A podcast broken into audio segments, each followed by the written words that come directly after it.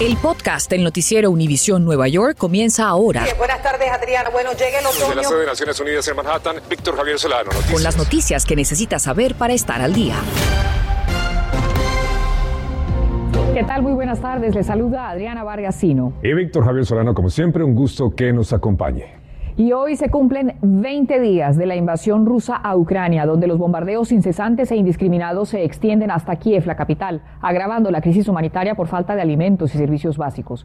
Y esto es lo más relevante. Naciones Unidas revela que son más de 3 millones los refugiados en países vecinos. Delegados rusos y ucranianos retoman conversaciones virtuales en las que un alto el fuego es parte de la agenda. El canciller chino asegura que su país no quiere verse afectado por las sanciones económicas contra Rusia.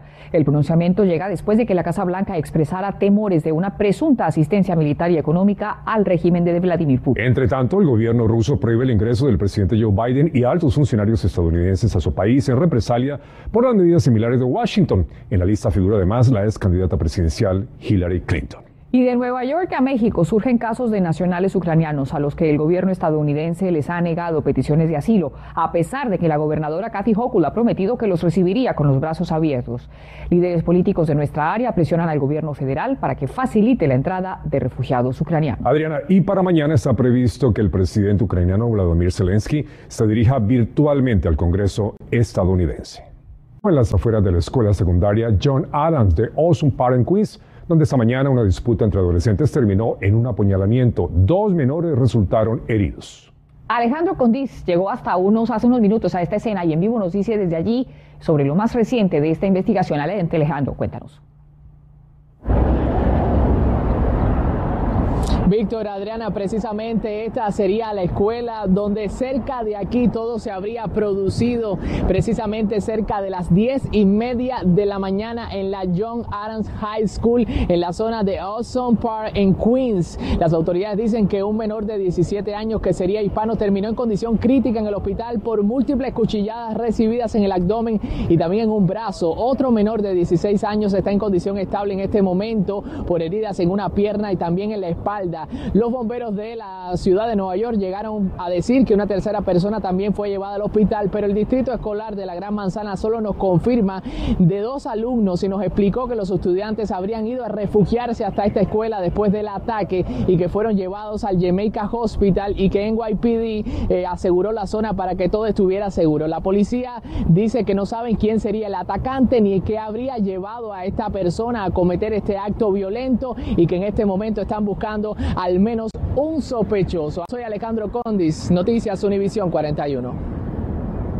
Muchas gracias a nuestro Alejandro, estaremos atentos. Entre tanto, agencias federales y locales continúan la lucha contra la violencia y el tráfico de armas ilegales en nuestros vecindarios. Así es, hoy anunciaron la incautación de varias armas. Pirir Ortega se trasladó hasta el aeropuerto JFK y nos cuenta que encontraron las autoridades en este último operativo. En un esfuerzo más por combatir el flujo ilegal de armas de fuego, la Oficina de Aduanas y Protección Fronteriza, conjuntamente con otras agencias, ofrecieron este martes una actualización aquí en el aeropuerto JF Kennedy sobre qué están haciendo para evitar la entrada de armas a través de nuestros aeropuertos y mantenerlas alejadas de nuestros vecindarios. So it is very important that we work with our partners to make sure that we fight these weapons. Es muy importante que trabajemos con nuestros socios para asegurarnos de que luchemos contra esas armas o partes de ellas y evitemos que entren al país, aseguró Frank Russo de Aduanas y Protección Fronteriza de Nueva York. Los funcionarios presentes indicaron que el año pasado la Oficina de Aduanas y Protección Fronteriza confiscó más de 2.700 envíos de armas o partes de ellas, llegando a este aeropuerto JF Kennedy. The vast majority of criminal drug networks are engaged in gun violence. Hicieron especial énfasis en la relación que hay entre la violencia, el tráfico de armas y las organizaciones criminales de drogas. La Administración para el Control de Drogas, DEA, dijo que confiscó en 2021 más de 8.700 armas de fuego conectadas a investigaciones sobre organizaciones de drogas. Por su parte, la DEA en Nueva York ha visto crecer las confiscaciones de armas en más de un 200% de 2021 a 2022. Y resaltaron la importancia de la operación Overdrive en el Bronx para combatir la violencia y la sobredosis relacionadas con las drogas. Añadieron que la mayoría de esas armas son las llamadas fantasmas, que no tienen número de serie, son de fabricación casera o artesanal y son más difíciles de rastrear. Las piezas mostradas hoy en la conferencia de prensa fueron confiscadas en las últimas semanas e incluyen dispositivos para tornar armas semiautomáticas en automáticas, silenciadores y todo lo inimaginable. Elementos que hacen que las armas sean más mortíferas. Estos esfuerzos forman parte de una lucha mayor contra la violencia en nuestra área, que incluye la creación del Grupo Interestatal para el Tráfico Ilegal de Armas de Fuego, también la creación para un plan de seguridad en el subway y asimismo las unidades anticrimen vestidas de civil que ya circulan en nuestra ciudad. Reportando desde Queens, Peter Ortega, Noticias Univisión 41. Gracias a Peter, en YPD asegura que están comprometidos con la seguridad pública y que prueba de ello son los recientes arrestos logrados. Esta tarde en conferencia de prensa informaron que fueron las pistas de la ciudadanía las que ayudaron a capturar al sospechoso de atacar a tres desamparados en Washington DC y dos en la Gran Manzana. Gerald Brevard III enfrenta cargos en la capital de la nación y se espera que se agreguen otros por delitos ocurridos aquí. También fue arrestado en Filadelfia el sospechoso de apuñalar a dos mujeres en el MoMA, el Museo de Arte Moderno, y se espera su extradición a Nueva York. Infórmate de los principales hechos que son noticia, aquí en el podcast del noticiero Univisión Nueva York. Con la inflación todo está por las nubes y los servicios públicos no son la excepción. Y aunque dependen de ellos para subsistir, muchos consumidores no pueden pagar sus facturas. Pero hay una solución. Mariela Salgado nos cuenta los pasos a seguir para negociar con las compañías y obtener un plan de pago. Y por eso quise desplazarme a esta popular avenida aquí en Jersey City, Central Avenue, porque está llena de restaurantes hispanos. Toda esta línea están endeudados y no saben qué hacer con sus deudas. Natalia hace lo posible para salvar su restaurante con entregas de comida, atendiendo al público, pero están a punto de que le corten la luz. Ahora ya están cortando ya el, servicio. A veces uno como que se ve muy necesitado así de una ayuda. ¿Cuánto debías más o menos? Como 1800. Y llamamos a PSENG que le mandó la notificación de que le cortarían la luz. Y es que este 15 de marzo justamente termina la moratoria que compañías de gasos comunes habían dado a consumidores para no cortarles el servicio y hasta la Oficina de Gobernación del Estado urgió hoy a residentes que se hayan atrasado a contactar a dichas compañías para pedir un plan de pago o aplicar para el programa extendido de ayuda estatal. Llamamos a PSENG para ayudar a Natalia. Mientras esperamos en línea, le cuento que así como Natalia, más de 850 mil consumidores de gas y electricidad deben más de 660 millones por los estragos de la pandemia y hay más de 157 mil cuentas de agua atrasadas. All our representatives are currently assisting other customers.